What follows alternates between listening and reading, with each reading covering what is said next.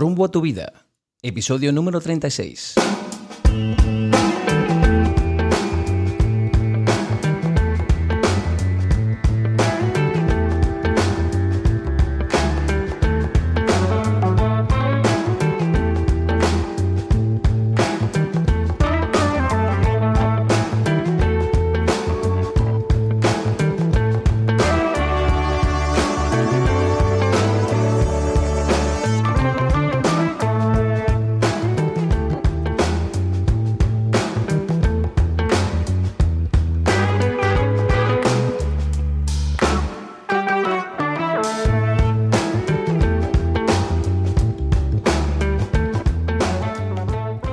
Y bienvenidos a un nuevo episodio de Rumbo a tu vida.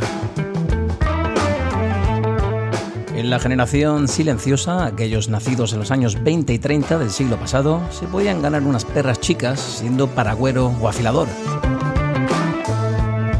Y las muchachas peripuestas vestían pololos. Los baby boomers nacidos en las décadas de los 40 y 50 iban en Vespa a los guateques, luciendo sus mejores niques. Generación X, nacidos entre los 60 y 70, se llenó de yuppies sintiéndose guay porque hacían footing. A otros les parecía debuten, darlo todo bailando a ritmo de bacalao. Los millennials, nacidos en los 80 y 90, se hacen selfies para olvidar que con suerte llegarán a ser mileuristas. Las revistas que enseñaban a las mujeres a estar siempre guapas, peripuestas, hemos pasado a los tutoriales de belleza en YouTube. Ahora el mundo es global y los términos en inglés nos llegan con las nuevas tecnologías. Vivimos en una sociedad en la que los niños de 3 a 5 años son capaces de buscar cosas en Google sin haber aprendido a leer o escribir. Saber qué serán capaces de hacer con 25 años. Y ahora la generación Z inicia una nueva primavera y usa términos tales como postureo y selfie. Ahora se habla de precariado y de ninis, las nuevas reglas morales también conquistan el lenguaje usando términos como poliamor, sexting. Bien, pues para poner un poco de orden a todo esto y escuchar cuál es el sentir de las generaciones jóvenes, hoy en Rumbo a tu Vida contamos con la presencia de dos jovenzuelos.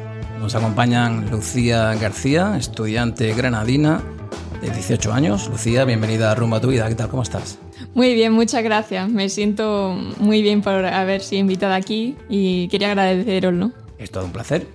Y también nos acompaña Rafa Medina, el cual también recién estrena su mayoría de edad. Rafa, bienvenido a Rumbo a tu Vida. ¿Cómo estás? Hola, muy bien, muchas gracias.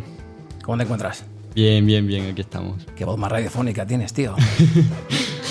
Y por supuesto, no podemos olvidar a Leticia Samaniego, copresentadora del programa. Leticia, ¿cómo estás? Hola, muy bien, puntual a mi cita. No voy a dejar que te, para, que te lo pases bien tú solo. Bueno, pues aquí estamos, aquí estamos, dispuestos a charlar con estos dos jovenzuelos, con los que yo personalmente tengo alguna que otra anécdota, ¿no? Andando por las calles de Washington juntos, por ejemplo. Sí.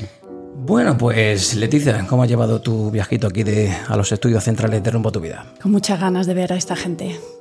Chicos, ¿cómo habéis llevado este año extraño que hemos pasado? Bueno, eh, hemos estado ahí. Estamos vivos, estamos bien. Ha sido un año complicado, sí, complicado, pero, ¿no? pero bien, estamos aquí, que eso es lo importante, ¿no? ¿Están nerviosos? Un poquillo. Sí, siempre. Bueno, pues empezamos, ¿no? Que hay muchas cosas de las que hablar. Pues fijaros que los adultos, hablábamos el otro día que solemos opinar, bueno, opinamos de todo, ¿no? Y cómo no, de los jóvenes en base a lo que vemos a nuestro alrededor. Las noticias, las redes sociales, el botellón. Y sacamos conclusiones. Sacamos conclusiones de qué pensáis, qué sentís, cómo veis la vida y qué os importa realmente. Y claro, pues estableciendo comparación entre las distintas generaciones, pues emitimos juicios. Juicios de valor de los que no siempre salís muy bien favorecidos, ¿verdad? Ya lo sabéis. Y la pregunta que nos planteamos hoy en el podcast es precisamente esa. ¿Tenéis algo que decir en todo esto? ¿Echáis de menos que alguien os pregunte, que se interese por cómo es vuestro mundo, por vuestras ilusiones, por vuestras preocupaciones o dificultades? Porque lo que hoy nos trae a este podcast es precisamente eso, la gana de conoceros, de conoceros mejor, de charlar con vosotros y de dar la oportunidad de expresaros y desmantelar muchos mitos y estereotipos que se han adjudicado, ofreciéndonos así una imagen más aproximada de la realidad de la que viene siendo pues, la más popular, la que tienen los abuelos y bueno, nuestros padres y la gente en la calle. ¿Qué pensáis vosotros de todo esto? Pues es un orgullo primero poder mm, dar imagen ¿no? a nuestra generación y también saber pues mm, intentar compartir ¿no? eso que nosotros sí que pensamos y a veces nos quedamos con las ganas de compartirlo con vosotros, ¿no? Sí, además, eh, últimamente eh, me da la sensación de que muchos adultos se olvidan de que han sido jóvenes y, bueno, además somos otra generación distinta, tenemos otras formas de pensar y compartirlas con vosotros, pues, hombre, a lo mejor podemos ayudar en algo, no lo sé, pero vamos a intentarlo. Claro que sí, claro que sí, que nos vais a ayudar, ¿eh? por supuesto. Pues fijaros que, si bien es cierto que eh, todas las generaciones hemos tenido eh, nuestras dificultades, ¿verdad? Y nuestras luces y sombras, porque eso es innegable. Por mucho que digamos cualquier tiempo pasado fue mejor, no siempre es cierto. Si vosotros pudierais nombrar algunas luces y sombras de vuestra generación, ¿qué nombraríais?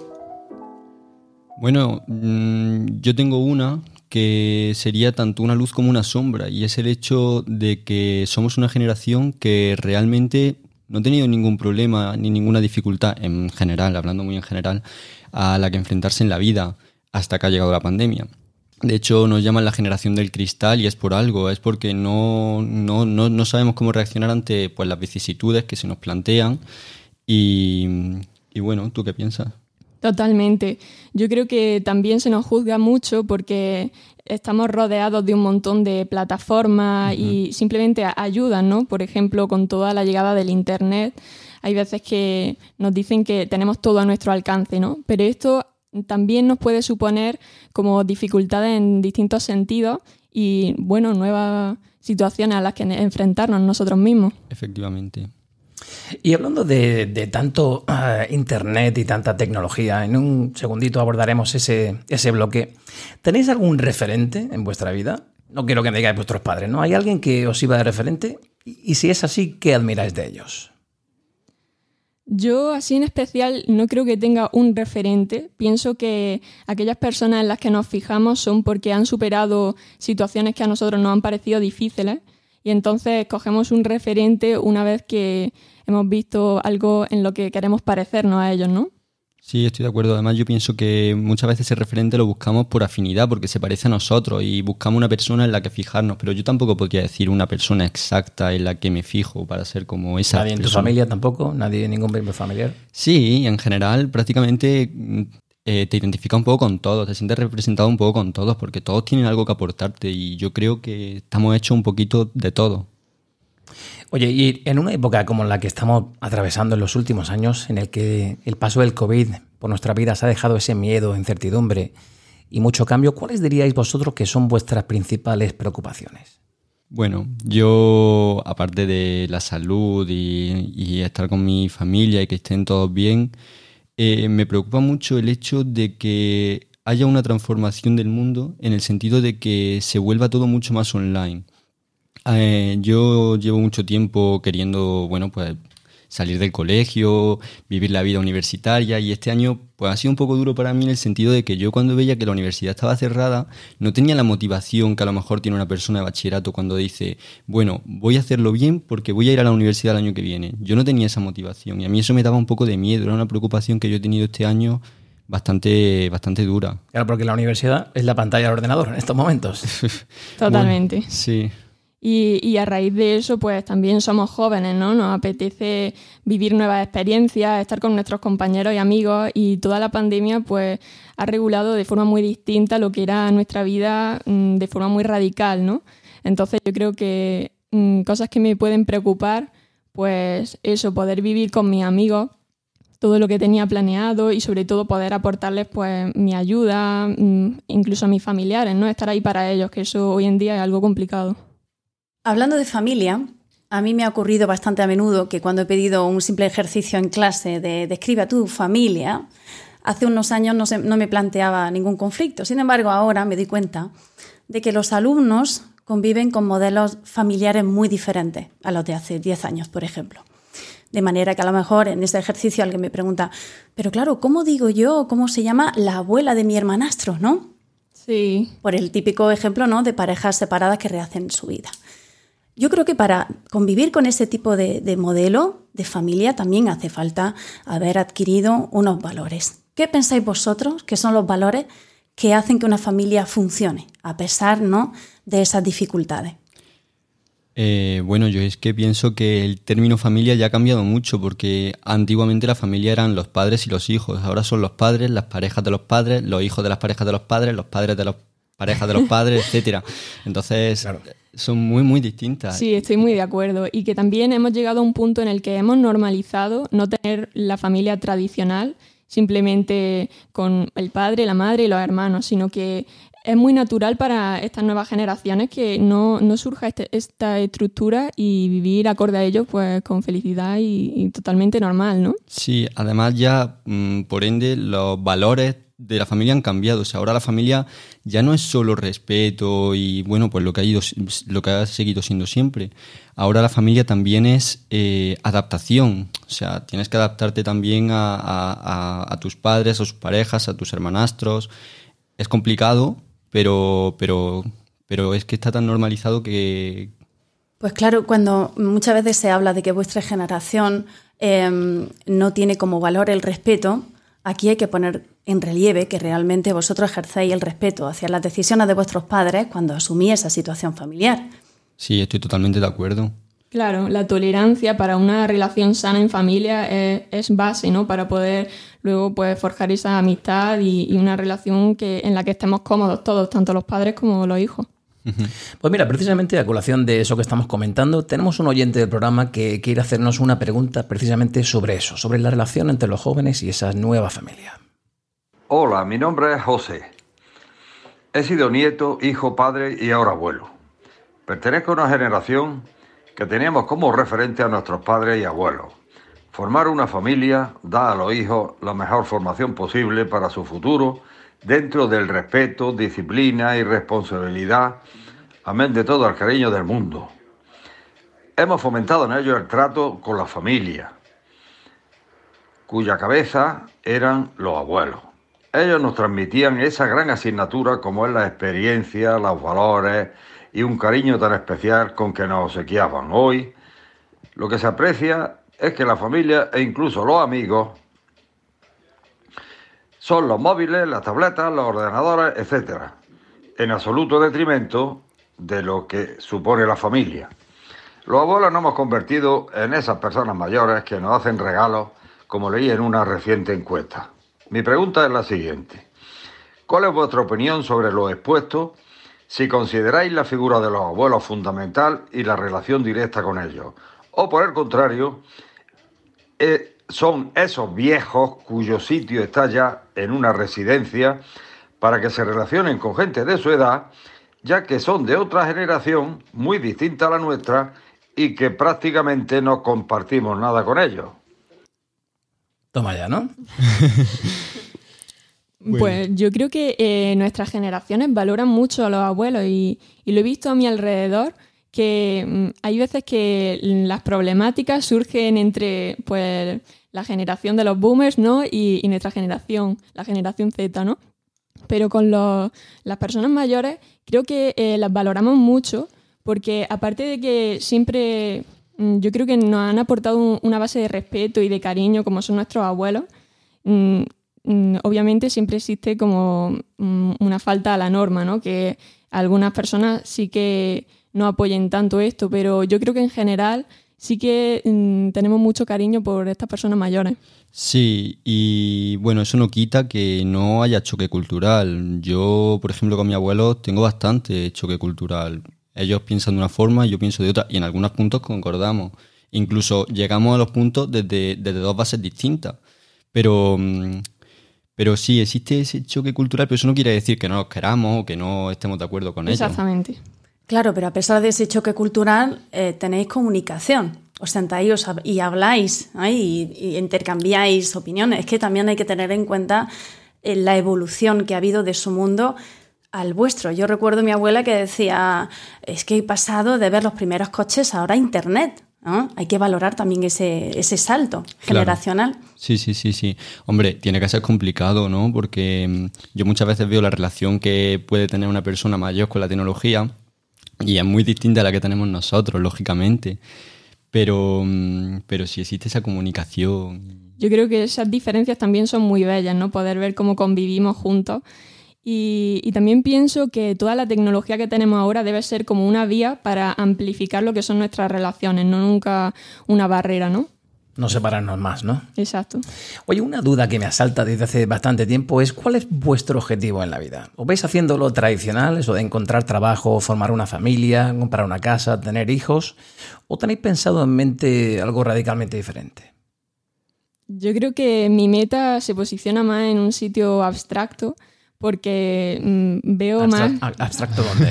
sí, porque no veo como que sea algo material, físico, quiero ser profesora. Mm, posiciono más una meta más amplia que puedan llevarme toda mi actividad como eh, conseguir mi felicidad y también aportarla a todos mis seres queridos, ¿no? A ver, te hago la típica pregunta de entrevista. ¿Dónde te ves dentro de 10 años?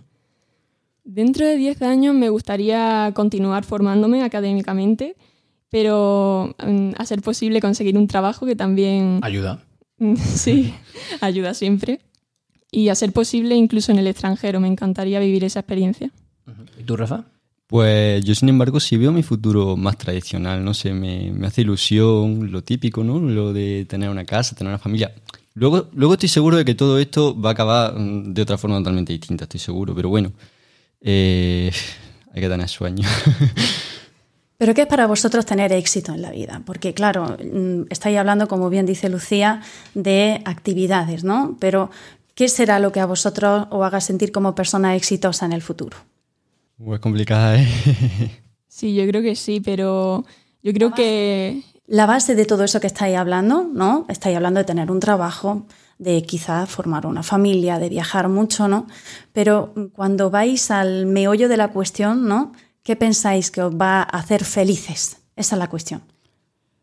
Pues yo es que la verdad es que no lo sé. Para mí la felicidad es también un poco dejarte llevar. Ahora mismo yo tengo, yo he dicho eso de querer tener una familia, pero a lo mejor dentro de 10 años, como la preguntaba antes Lucía, tengo otra percepción de la vida totalmente distinta. Entonces a lo mejor mi felicidad está por otro lado y mi éxito de la vida está en otro sitio. Yo creo que soy todavía demasiado joven para pensar esas cosas. ¿eh? Claro. Oye, mira, leyendo un artículo el otro día en Internet, es un estudio realizado por la Fundación SM. Las principales preocupaciones de los jóvenes de 15 y 29 años son la educación, la salud y la familia. También se encuentran temas como la igualdad de género, un 90%, el cambio climático y la política. Y otra conclusión curiosa del estudio es la valoración de la amistad. Solo el 49% de los encuestados consideran importantes a los amigos. Entonces mi pregunta es muy simple. ¿Qué es para vosotros la amistad?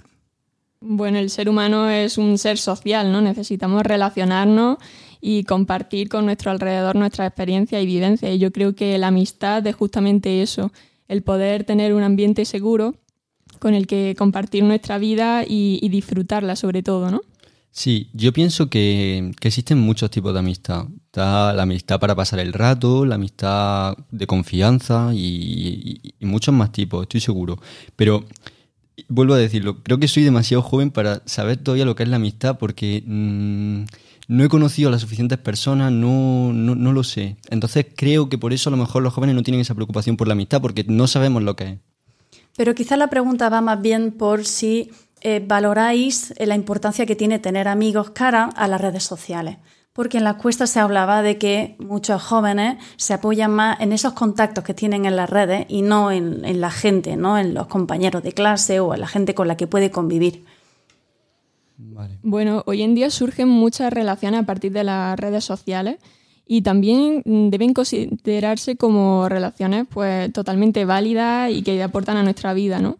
Pero mm, yo creo que en mi propio ambiente, todo mm, a mi alrededor, que son de mi edad, siempre han valorado mucho el tener a alguien cercano con el que poder estar y compartirlo todo.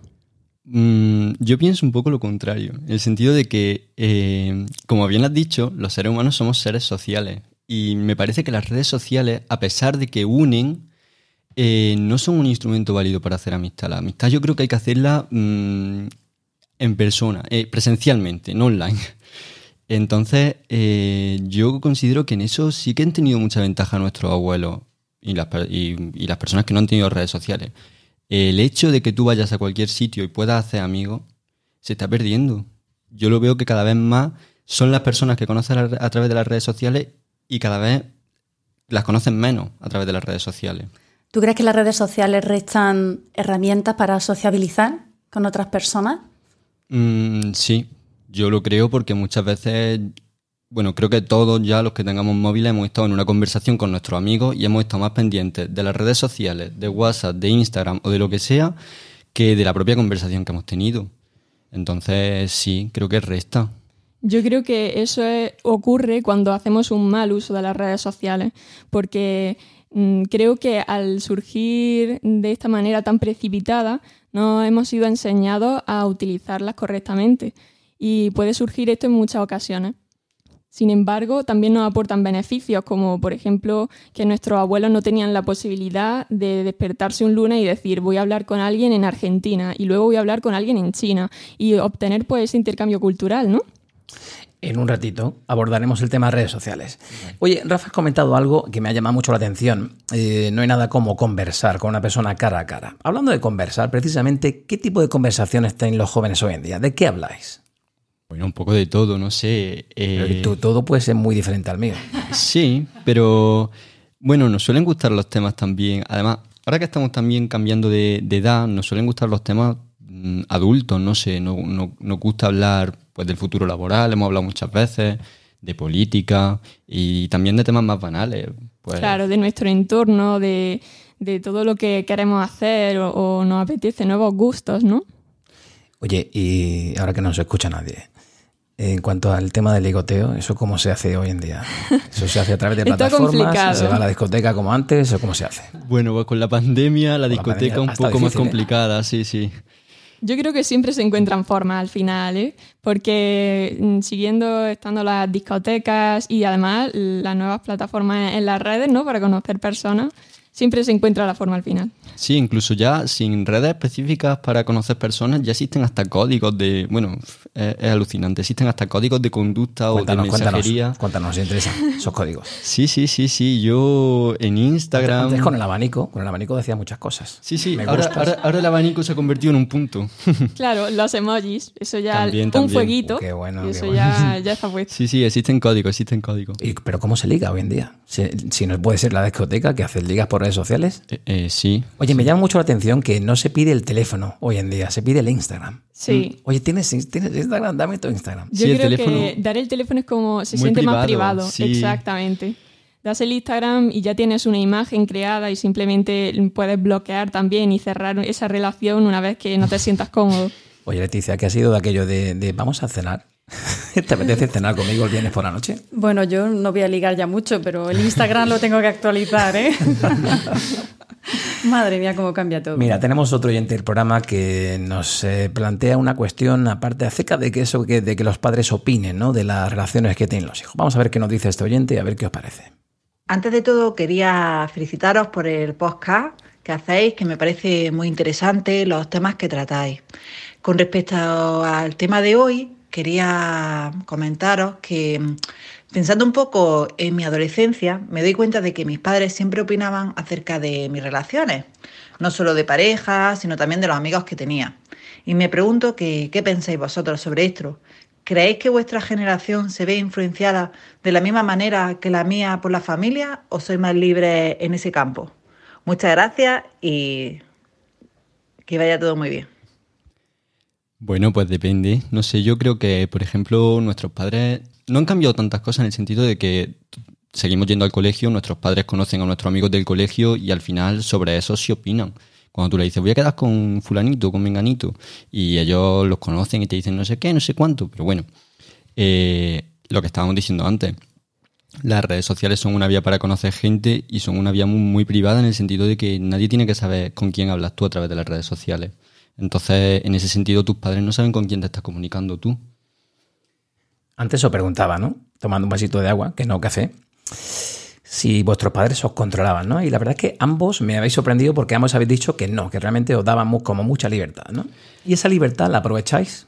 ¿La valoráis? Yo creo que sí, y también aprendemos como a, a, vivir en ella, ¿no? Porque en mi caso personal, mi madre siempre ha establecido como una relación abierta en la que pues haya esa comunicación, ¿no? Nunca me, me ha cogido el móvil y ha investigado lo que yo hacía, pero sí existía como esa, ese valor de, de, decir, vamos a comunicarnos y saber qué estamos haciendo y, contarle todas mis cosas, ¿no? Hablando de redes sociales, algo que está muy patente hoy en día. Eh, ¿Cómo de importante es la imagen que proyectáis a través de las redes y cómo eso influencia vuestro día a día? Porque estamos acostumbrados también a ver una cosa en las redes y luego la realidad sabemos que es otra. Bueno, yo de hecho me he quitado las redes sociales por, ese, por eso mismo. Yo no tengo Instagram, no tengo, solo tengo WhatsApp. Eh, precisamente porque me da rabia, me da rabia ver prácticamente lo que está haciendo todo el mundo cuando luego mm, me da la sensación de que no es su vida real, solo se publican fotos de, mm, de la vida ideal, por así decirlo. ¿Tú crees que la gente es precisamente consciente de eso, de que la imagen que se proyecta, como decía Leticia, no es real en redes sociales? Pues la verdad es que no sé si la gente es consciente, pero sí que existe una tendencia a publicar, o sea, a, unirse a, esa, a ese mundo ideal que se publica a través de las redes sociales que realmente no sabes lo que hay detrás, pero tú ves solamente cosas maravillosas. Claro, porque la información que recibís no siempre es edulcorada, pero además entráis en un terreno un poquito complicado. ¿eh? Yo me pregunto, cada vez que vosotros hacéis una publicación, ¿no? Y si la respuesta es positiva, es pues genial. Pero ¿y si, si, esa respuesta no es la que vosotros quisierais? ¿Y si recibís una crítica? ¿Cómo gestionáis eso? Yo en mi caso sí que tengo redes sociales y he podido vivir esto un poco más y, creo que sí que existe pues, ese impacto negativo a partir de ciertos comentarios, aunque no considero que sea algo tan común como parece. Y, también estoy muy de acuerdo con lo de la imagen, que mmm, todos nos sumamos a, a, un mismo sistema en el que subir una imagen idealizada de nosotros mismos. De hecho, perdona, pero ya no, ya no solo es la crítica negativa, sino la no crítica, o sea, sino la no crítica positiva. Es decir, cuando tú estás esperando que alguien te dé un me gusta, yo me la quité también por eso, en parte, porque cuando tú estás esperando que alguien te dé un me gusta y no te lo da, te entra una ansiedad por dentro cuando tú ves que no te llegan o que no te mandan un mensaje. Sí, sí. Claro, porque es como si no existiera, ¿no? No tiene un feedback positivo y no existe, porque estás viendo a lo mejor al amigo que tiene no sé cuántos mil likes, ¿no? Y dice, bueno, ¿qué pasa conmigo? Claro, claro. De hecho, se suele decir que si no estás en redes sociales, no has existido, ¿no? Si no estás existes. de vacaciones y no hay una, una foto en Mallorca, pues no ha pasado nunca, ¿no? Sí. Es, es, triste, ¿no? Es un poco triste. Oye, me llama la atención, ¿no? De que, de que un joven como tú, de 18 años, se haya quitado las redes sociales precisamente por eso, ¿no? Esa, esa ansiedad que puede crear, ¿no? Sí, bueno, es que si te digo la verdad, yo tengo una percepción de la vida un poco boomer, por así decirlo. Entonces, bueno, me, me, gusta mucho la vida antigua, no sé. Me gusta mucho más las relaciones eh, pues con la gente, pero, pero, pero presencialmente. Y eso lo llamamos vida antigua, ¿eh? Sí, sí. bueno, vida antigua, vida de antes del 2000 más o menos. Es cierto que cuanto más, más entras en redes sociales, más te, más te, apetece estar en ese mundo. Pero también sería bueno de vez en cuando desconectarnos para encontrar un poquito el equilibrio, ¿no? Y tomar eh, per perspectiva con respecto a lo que se vive. Sí, yo creo que los jóvenes muchas veces nos vemos enganchados a las propias redes sociales aunque no sean estas, pero... Los redes, eh, perdón, los jóvenes y los adultos, porque no solamente vosotros estáis enganchados, estamos enganchados todos. Todos, absolutamente sí, sí. todos. ¿Vosotros creéis que los jóvenes entienden la responsabilidad que supone moverse por ciertos medios? Yo creo que mmm, actualmente se está creando como más conciencia, diría yo, pero sigue faltando mucho trabajo en este sistema porque, claro, mmm, sobre todo cuanto más jóvenes sean, menos conciencia tienen eh, sobre este mundo y tienes que vivir eh, lo que es subir una imagen y, y, vivir lo que te hace sentir, que no te den esos likes para conocerlo, porque nadie nos dice cómo podemos hacerlo nosotros mismos, ¿no? Además, las redes sociales realmente las hemos construido nosotros, quiero decir que eh, ha sido todo un proyecto que, que, y nosotros hemos sido los conejillos de indias, por así decirlo, o sea, hemos ido experimentando cómo se iban construyendo, pero eso ha sido una especie de anarquía hasta que se han ido imponiendo pues las reglas de uso. Pero yo supongo que al principio eso tuvo que ser, y, y ya te digo, hemos sido la gente de nuestra generación los que hemos ido haciendo que esas redes sociales vayan fluctuando.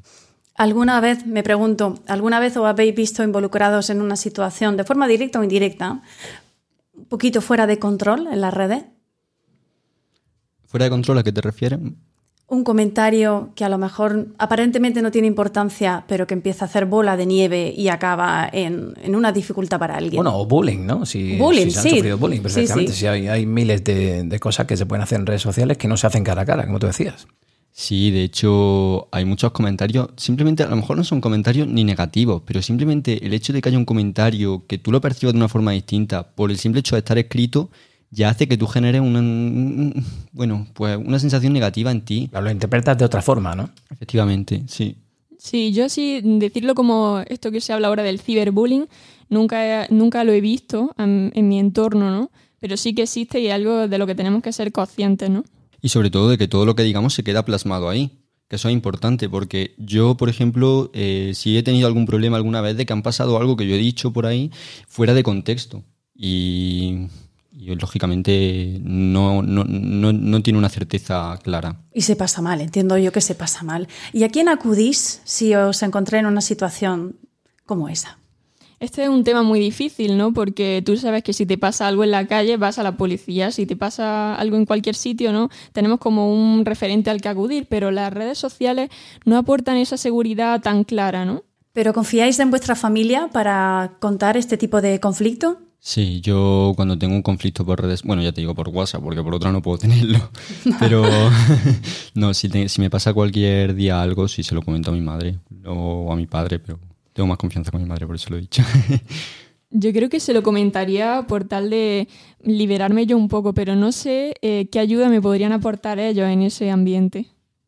Bien, moviéndonos de bloque, si os parece, eh, os voy a leer una pequeña estadística que leía el otro día en redes sociales, precisamente. En enero del 2021, España era el país con la tasa de desempleo juvenil más elevada de toda la Unión Europea. Aproximadamente un 40% de las personas menores de 25 años en situación de trabajar no tenían la opción de integrarse en el mercado laboral. ¿Qué sensaciones os produce pensar en este, este futuro laboral a vosotros? ¿Consideráis que trabajar en otros países quizás sea una opción? ¿Hay quien se resiste a trabajar fuera porque quiere ese confort de, de estar aquí en casa? A mí me aporta un miedo ya, sin haber entrado siquiera a la universidad, entrar ya diciendo me tengo que diferenciar para intentar pues estar fuera de ese porcentaje, ¿no? Yo también he leído estadísticas de la propia carrera a la que quiero entrar este septiembre diciendo que el 57% eh, es tasa de desempleo una vez que salen y eso pues te aporta un miedo y claro que consideramos opciones como las de salir al extranjero para bueno poder forjar nuestra vida en otro lado. Yo, bueno, también me da un poco de miedo, pero considero que al final trabajando se llega a cualquier lado y bueno, pues mucho esfuerzo y a seguir para adelante, lo que es mi percepción. ¿Y qué os han hecho en el cole para animaros ante toda esta situación de, incertidumbre? Aquí, aquí, hay risas, ¿eh? Sí, sí. ¿Qué pasa? ¿Os han animado? ¿Os han decepcionado? ¿Qué, ¿Qué pasa? A ver, yo me acuerdo en primero de primaria que ya me decían a mí que no iba a tener trabajo en el futuro, sinceramente. es que tengo, tengo ese recuerdo en la cabeza de primero de primaria. Pero fíjate que a mí me decían lo mismo. O sea, yo creo que desde hace ya mucho tiempo se le tiene miedo al paro. Pero bueno, también hay trabajo y hay que ir a por él. Hay que ir a por él, sí, eso es, el esfuerzo. Exactamente, yo creo que nos han dado pues ese apoyo para trabajárnoslo mucho, mucho y, claro que sí, conseguir un trabajo al final. ¿Qué herramientas pensáis vosotros que son imprescindibles hoy en día para alcanzar un trabajo que se adecue más o menos al prototipo de, de actividad que tenéis planificada? Yo lo que he dicho, el esfuerzo. Es que para mí es el factor fundamental, porque puedes saber mucho, puedes, puedes hacer las cosas muy bien, pero si no te esfuerzas no llega a ningún lado. Y mm, con esfuerzo yo creo que se llega a cualquier lado. Y eso es algo que, que, por cierto, hablando de antes, he aprendido a las personas mayores. Que mis abuelos, por ejemplo, eh, han vivido eso, han vivido lo que es el esfuerzo en otra época, pero lo han vivido, mucho más que yo. Muy bien. Y bueno, yo sé que contáis con idiomas, por ejemplo. Sí, yo creo que los idiomas ayudan mucho, sobre todo actualmente que vivimos en un ambiente así de globalización, ¿no? Que un propio trabajo de tu misma ciudad donde has nacido, quizás te piden otros idiomas porque luego vas a tener que enfrentarte a situaciones en las que pues, otros países van a estar allí presentes, ¿no? Personas que son de otras nacionalidades. Y para vosotros, Lucía, ¿qué, pensáis que es tener éxito en la vida? Has comentado antes que la pregunta referente a lo que te, qué te vayas haciendo dentro de 10 años y nos has trasladado a un lugar un poco abstracto, ¿no? En, concreto, de no, te veías en ningún sitio en concreto, quizá trabajando en el extranjero, utilizando tus idiomas. Sí. Pero para, para ti, ¿qué significaría haber tenido una carrera exitosa o una vida exitosa? Para mí el éxito mm, no lo veo quizá como me lo aportan mis padres, que es un trabajo formal y estable para siempre, sino algo que día a día me esté satisfaciendo y, que pueda cambiar de trabajo y siempre pues, acomodarme a todo aquello a lo que me apetezca en aquel momento y siempre formarme no solo como laboralmente, sino que esto me aporte como persona. Yo creo que eso sería mi éxito personal en el trabajo. Qué buena respuesta, ¿eh? No esperaba menos. Le damos, le damos el trabajo, ¿eh? Sí, sí, totalmente. Me encanta. ¿Para ti qué es el éxito, Rafa? Yo que el éxito al final es conseguir lo que uno quiere. Entonces, como todavía no sé lo que quiero.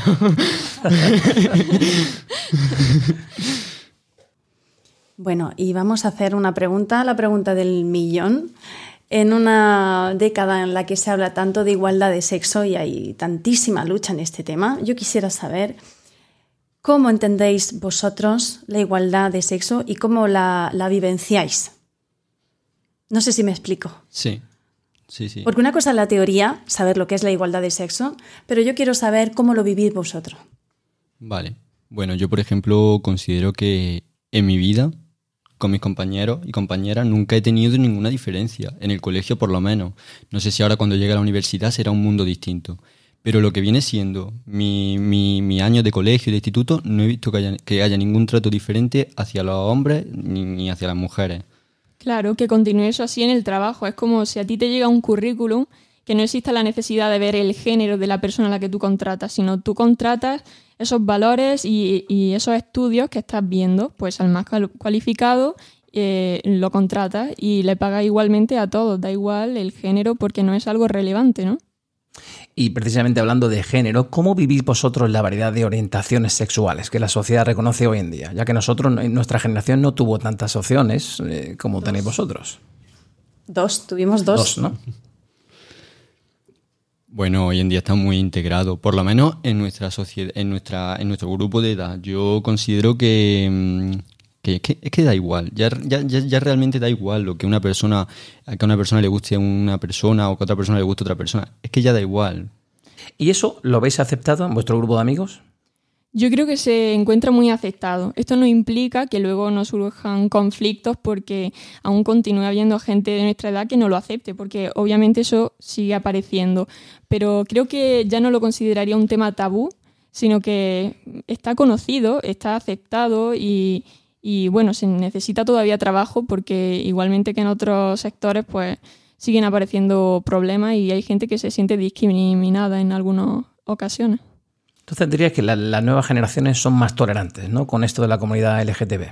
Mm, no sé yo qué decirte. Yo considero que mi familia, mi, mi abuelo, lógicamente viven en una sociedad, han vivido en una sociedad completamente distinta y, no lo conciben, ¿vale? Pero, pero, pero, pero lo respetan. Yo veo que lo respetan. Y sin embargo, hay gente de nuestra edad que es incluso más violenta, tanto de un lado como del otro, ¿vale? Que se sitúa en contra de, un colectivo o en contra del otro. Y me da la sensación de que estamos nosotros más enfrentados que las personas mayores que no han tenido o las personas de, de vuestra edad, que sois jóvenes también. he corregido, he corregido. las personas, bueno, de, vuestra generación que, que, a lo mejor no han vivido tanto eso y casi que lo tenéis más aceptado que nosotros.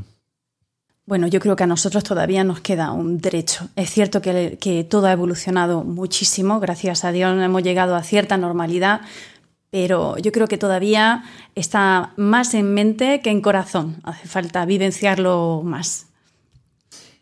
A mí me queda por preguntaros, entonces, Rafa, Lucía, ¿es cierto que eso de, ser homosexual ha dejado de ser un tabú en esta nueva generación? Yo creo que sí, que mm, ya se conoce entre nosotros toda estas sexualidades e identidades de género, ¿no? Antes quizás si te dicen soy no binario, pues no tienes tanta información y también yo creo que lo que hace falta que trabajemos mucho es cómo tratar a estas personas, porque mm, no diría que es un tabú porque se conoce, pero ahora que ya lo conocemos, ahora hay que trabajar para integrarlo socialmente y que se sientan pues acorde a, cualquiera de personas pues cisgénero que se encuentran totalmente respetados, ¿no? Oye, y como hace muy poquito tiempo que acabáis de graduaros del instituto, estáis a las puertas de la universidad, ¿qué opinión nos merece el sistema educativo con el que habéis crecido? A ver, yo considero que el sistema educativo en el que hemos crecido no ha sido malo, pero sí que me da la sensación de que teniendo en cuenta que nuestro futuro va a estar rodeado de tecnología, por mucho que a mí no me guste, eh, el sistema educativo se queda un poco atrasado en ese sentido. ¿Por qué no se introducen las nuevas tecnologías en el sistema educativo si realmente luego vamos a estar rodeados de ordenadores, de móviles y de iPads o de lo que sea? Y en el colegio no. Ya. Yo también pienso que el sistema educativo está pues dejando descontento a muchas personas, tanto a los profesores que muchas veces se ven desprotegidos, como a los propios alumnos que no están satisfechos ni con su formación ni, ni cómo se sienten dentro de un aula. ¿no? Creo que se podría hacer mucho trabajo ahí dentro e intentar pues eso, favorecer a ambos colectivos. ¿Qué asignatura, o sea, qué áreas os hubiera gustado que la educación englobara y no lo ha hecho? A nivel, por ejemplo, mm, personal. Yo siempre he, votado mucho porque se cree en la clase un ambiente pues, de respeto mediante pues, hablar entre los alumnos y los profesores eh, valores y, vivencias propias, porque estamos viviendo mm, muchas veces em, pues, experiencias académicas en las que en un día puede estar más de cinco, incluso ocho horas, depende del centro, ¿no? y realmente estás comiendo con personas a las que no conoces y esto no favorece nunca a pues que sea un ambiente de tolerancia ni, ni reduce los casos de bullying ni, ni nos hace ningún favor a nosotros.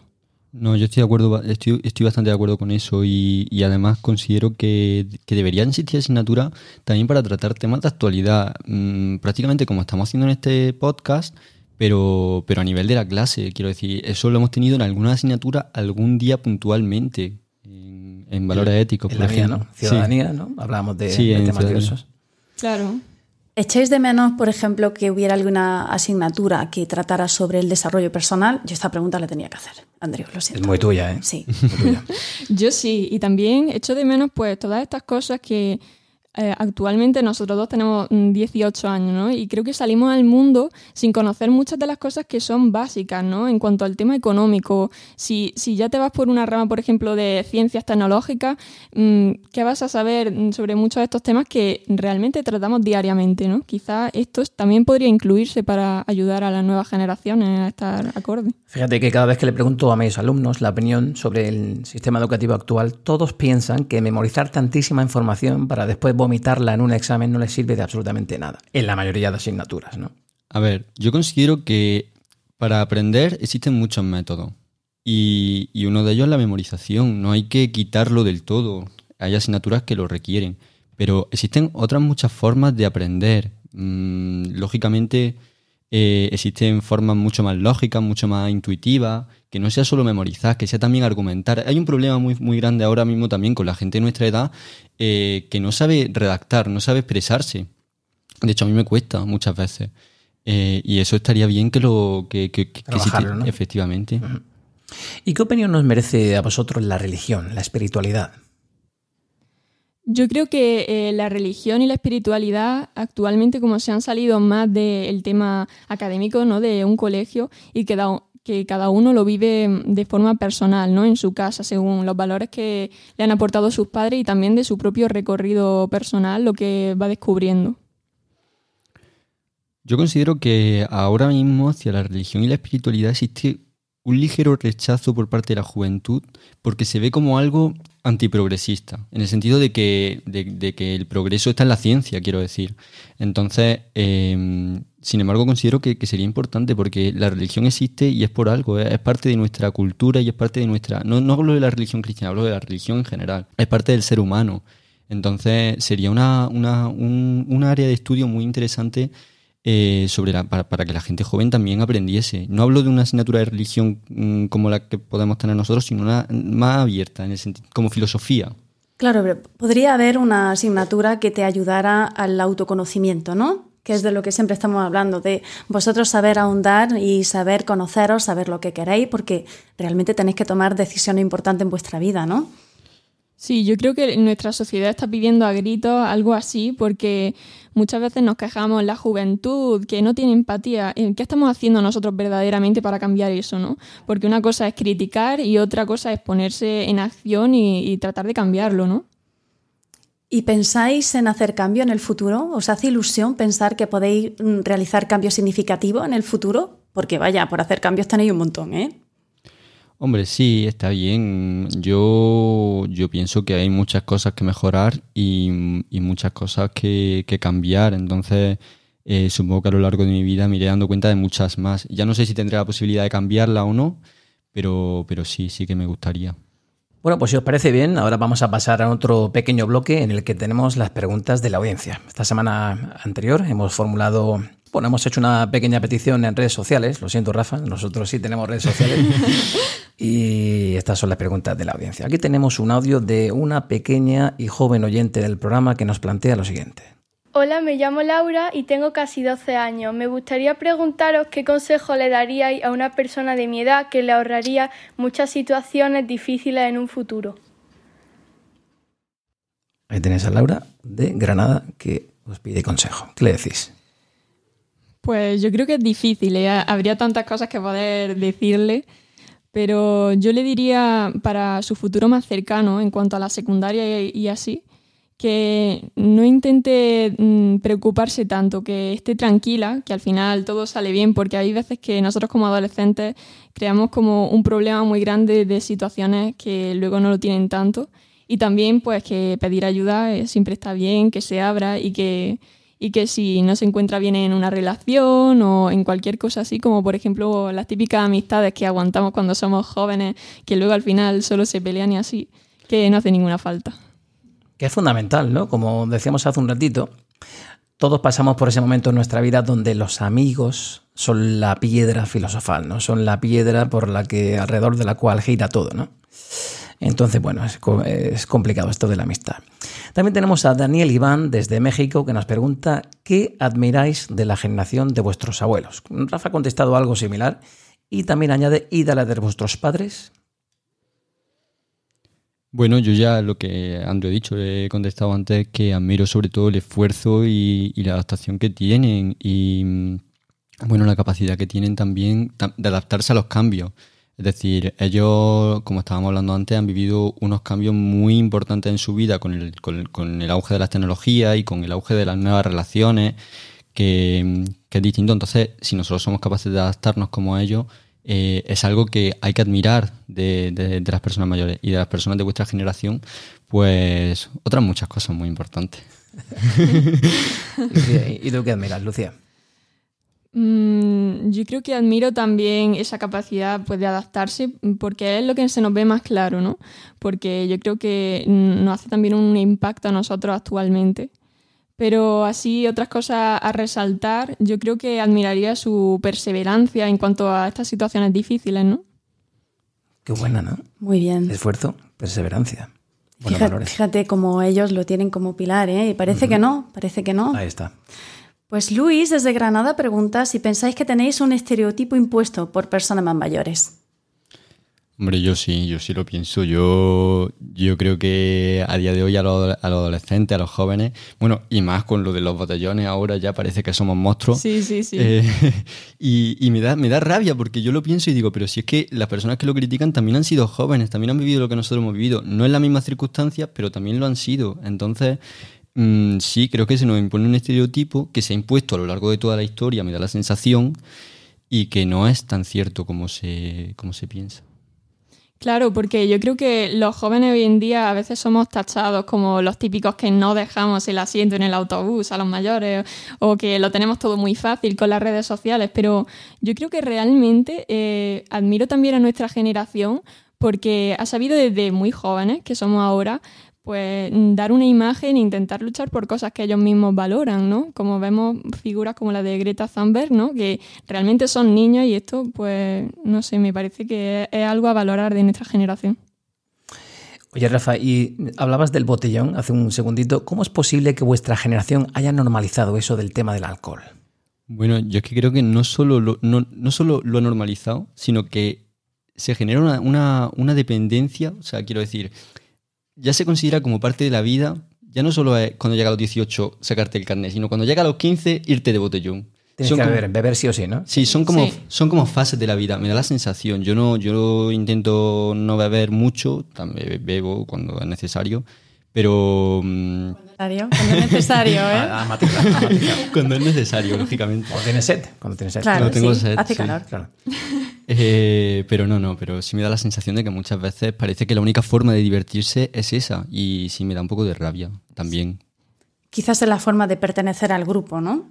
Sí, cuando se genera un problema de ello por esa propia dependencia y para, para forjar las amistades, creo que ahí mm, hay que ayudar a los jóvenes a comprender que, que pues eso, que mm, no tienen por qué beber si todos sus amigos eh, lo están haciendo porque mm, yo he visto en mi entorno que a partir ya de segundo de eso así es un plan que se ve muy natural, ¿no? Ir con los amigos y el fin de semana pues pegarte allí viernes o sábado, lo que sea, y, estar con el alcohol, como sí.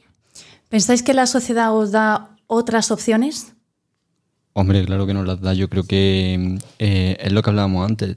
Tenemos un estereotipo que es ese, pero que no todos los adolescentes ni todos los jóvenes lo llevamos a cabo. Existen mm, millones de jóvenes en el mundo y cada uno tiene es, diferente, entonces no se puede estereotipar y cada uno tiene sus propias formas de diversión, sus propios grupos de amigos y cada uno es diferente. Entonces, cada uno encuentra sus formas de divertirse.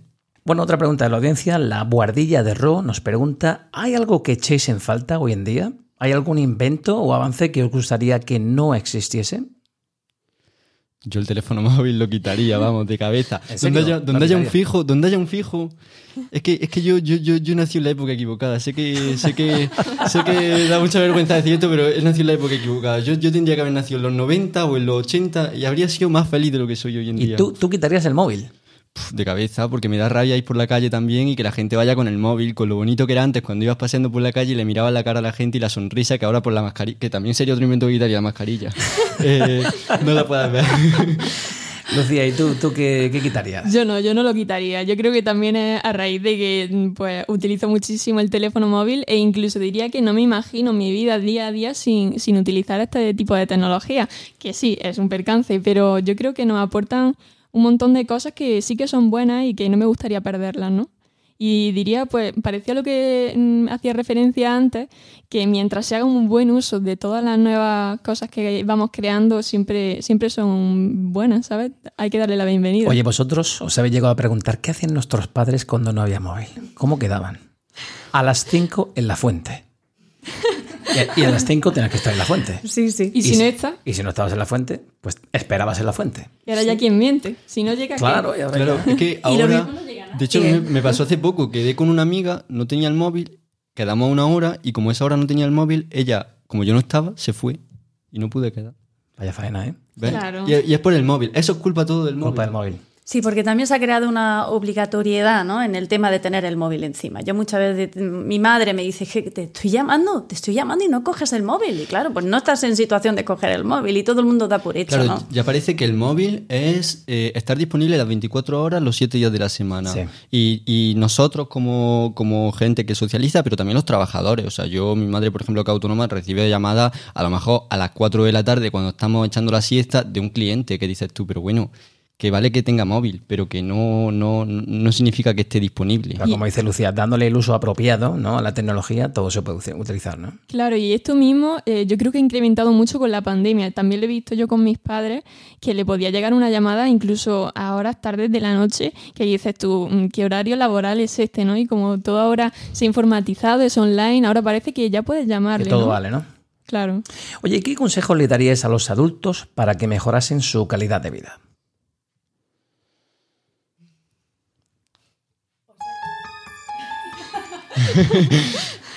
os dais cuenta de que vivimos un ritmo de vida frenético, no paramos, muchísimo estrés. Yo no creo que sea realmente una buena forma de vida y quisiera pensar que vosotros aspiráis a, algo mejor. Entonces, ¿qué quisierais? No sé si os, os habéis percatado de esto, pero si sí lo habéis hecho, ¿qué podríais cambiar vosotros para que vuestra vida fuera de otra manera, tuviera mayor calidad? Pero no ya su vida, sino la, de los adultos. Por ejemplo, no sé si ellos piensan que ahora los adultos hacemos más deporte, nos cuidamos más, más y mejor, nos alimentamos mejor. No sé, ¿qué consejo dirías a una persona que, estuviera en esa posición? Yo creo que eh, tenemos una visión de los adultos en sí que están metidos dentro de una vida frenética, como decíamos, de la que no pueden salir, no tienes el trabajo, tienes que ir aquí, luego llevar a los niños, no sé qué. Y siempre como que mm, carecen mucho de ese tiempo para ellos mismos, ¿no? Yo les diría que, que no tengan miedo a mm, parar un poco ese ritmo de vida y, darse tiempo a ellos mismos porque les va a beneficiar tanto en su eficacia en el trabajo como en, en ser ellos mismos más felices, ¿no? Aunque claro, esto es más fácil decirlo que luego hacerlo. Claro, es que al final...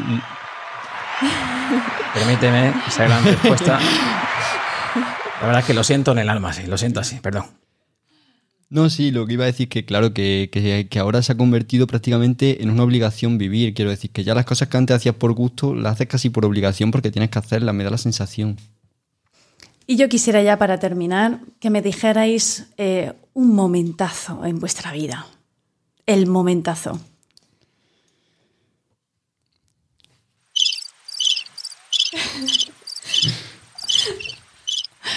Un momento que recordéis con muchísimo cariño, algo así que os venga a la mente rápido. Yo creo que es difícil como escoger uno entre tantos momentos, pero yo recuerdo uno en especial, que de hecho Rafa estuvo involucrado en él. Y, cuidado, Rafa, cuidado. sale bien parado de esta, tranquilo. Menos mal, menos mal la vez que cuenta. no, eh, fue que durante una etapa estuve realmente pasándolo mal y durante un tiempo se organizaron mis mejores amigos para, para eso, para regalarme un día en el que pudiéramos hacer todo lo que a mí me gustaba y, y llevarme a mis sitios favoritos, a regalarme mis cosas favoritas y, y, eso, expresarme que de verdad pues me apreciaban y, y recuerdo eso con mucho cariño. Qué bonito. ¿Y tú, Rafa, cuenta? Bueno, yo es que un poco lo que ha dicho Lucía, no, me, no tengo así un momento especial que diga, madre mía, realmente ya lo digo, yo soy más de disfrutar casi todos los momentos de la vida y, hacer especial cada momento. No siempre es posible, pero bueno, intentarlo. Y sobre todo disfrutar mmm, de lo que tenemos, porque, porque ya con la pandemia de hecho nos hemos dado cuenta de que muchas veces lo que tenemos se pierde tan rápido y, y, y duele tanto no, no, dar un abrazo, que al final es lo más especial del mundo, ¿no? Estar con la gente que quieres y estar cerca y eso nos lo ha impedido y ha sido una rotura. Pues hablando de momentazos, ha sido increíble estar con vosotros hoy. ¿eh? Muchísimas Muchas gracias. gracias. Sí. Este ha sido un momentazo para mí también, ¿eh? Totalmente. Compartir estos momentos con estos jovenzuelos, con los que ya decía antes, hemos compartido alguna que otra anécdota, clase, conversación momentos musicales también. Ha sido un momento de, de enseñanza y de aprendizaje, ¿verdad? ¿Te parece? Claro que sí, un regalo como siempre. Todo lo que sea comunicarte con los demás siempre trae cosas buenas. Chicos, muchísimas gracias por venir a Rumbo a tu Vida y hacer este podcast tan bonito con nosotros. Muchas gracias. Gracias a vosotros, a vosotros de verdad.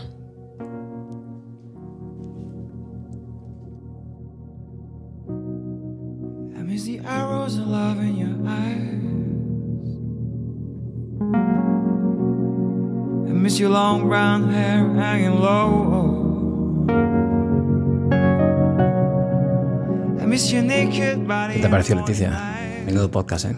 Pues estaba pensando en que me encantaría que mucha gente los escuche y cambie un poquito su percepción de la juventud. A mí también, a mí también me gustaría eso.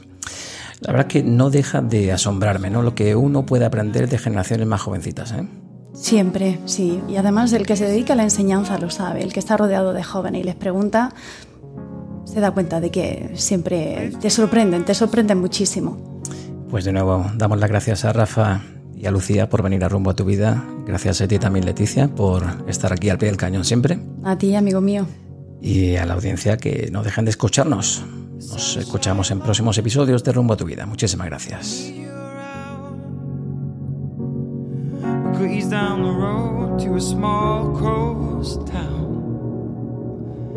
People come and people go. Places come and places go. But I like you to stay. I like you to stay.